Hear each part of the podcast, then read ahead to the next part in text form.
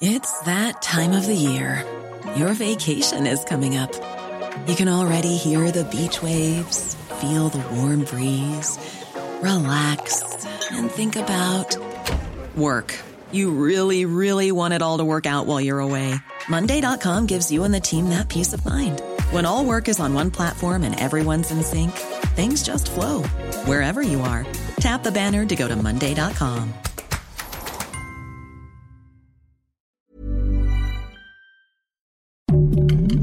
Heraldo Podcast, un lugar para tus oídos. Una imagen vale más que mil palabras y a veces con tan solo escuchar viajamos al mundo infinito de la reflexión. Esta es la imagen del día con Adela Micha.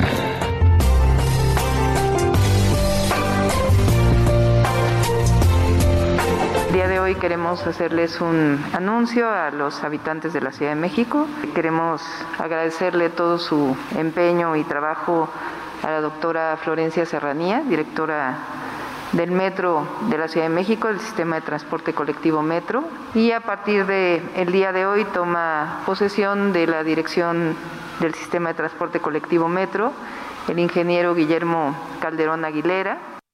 Bueno, fue ayer cuando Claudia Sheinbaum, finalmente jefa de gobierno de la Ciudad de México, anunció la salida de Florencia Serranía como directora del metro y su lugar, como escuchábamos, va a ser tomado por Guillermo Calderón.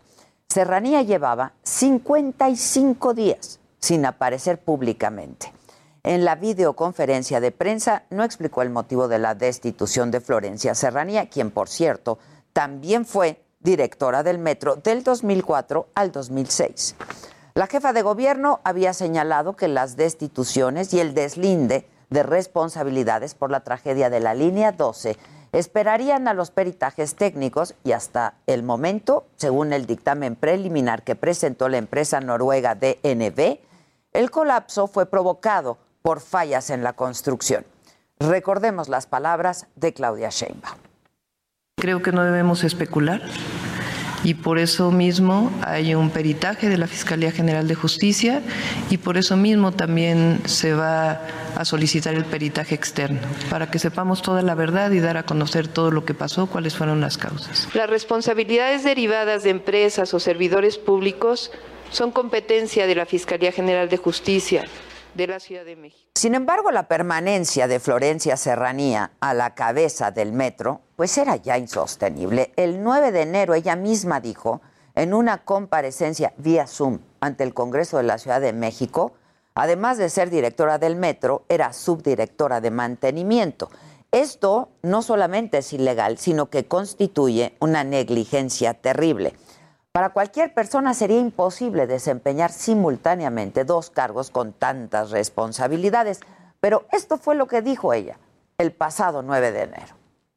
Nos enteramos por la prensa que, existe una vacante del subdirector general de mantenimiento desde hace eh, varios meses. Este, ¿qué, ha pasado ahí, directora, en, este tema? ¿Por qué no se ha nombrado alguna, alguna persona? La vacante del, del subdirector general de mantenimiento doctor Galiño, yo, es que yo hoy soy la, subdirectora general de mantenimiento. O sea, el metro tiene tantos problemas que, que eh, decidí durante este año tomar esa posición doble. Bueno, lo cierto es que la salida de Florencia Serranía se enmarca en esta disputa por ver quién se hace responsable del costo técnico y político del accidente del metro. De acuerdo con una investigación del diario Milenio que fue publicada ayer, el desplome pudo estar relacionado con que la llamada línea dorada estaba sobrecargada por 2.367 toneladas debido a las reparaciones que en el 2015 hicieron el entonces jefe de gobierno Miguel Ángel Mancera y Joel Ortega, su director del metro. De ser comprobada esta información por los peritajes, no quita que la construcción del tramo que se vino abajo estuvo mal hecha.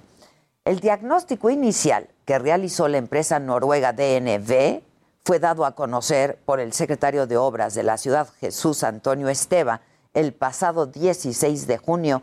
Así lo explica.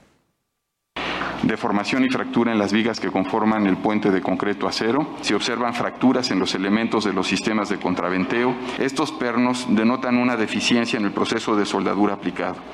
Además, se observan diferentes tipos de concreto en la tableta. Con relación al anterior, en las secciones que colapsaron se observa una condición similar, es decir, la evidencia de no tener la totalidad de los pernos requeridos en el plano de diseño y o huellas de soldadura de pernos posiblemente soldados. La salida de Serranía coincide con otro cambio hecho en el gobierno federal, la salida de Gabriel García Hernández de la Coordinación General de los Superdelegados. Esto se da a unos días de la derrota de Morena en la Ciudad de México en las pasadas elecciones. El 14 de julio y el 30 de agosto se van a presentar estos nuevos dictámenes sobre la línea 12 y entonces ya tendremos más claridad si la salida de Florencia Serranía fue por sus responsabilidades en la tragedia o pues tiene más bien otros tintes. Here's a cool fact. A crocodile can't stick out its tongue. Another cool fact, you can get short-term health insurance for a month or just under a year in some states. United Healthcare short term insurance plans are designed for people who are between jobs, coming off their parents' plan, or turning a side hustle into a full time gig. Underwritten by Golden Rule Insurance Company, they offer flexible, budget friendly coverage with access to a nationwide network of doctors and hospitals. Get more cool facts about United Healthcare short term plans at uh1.com.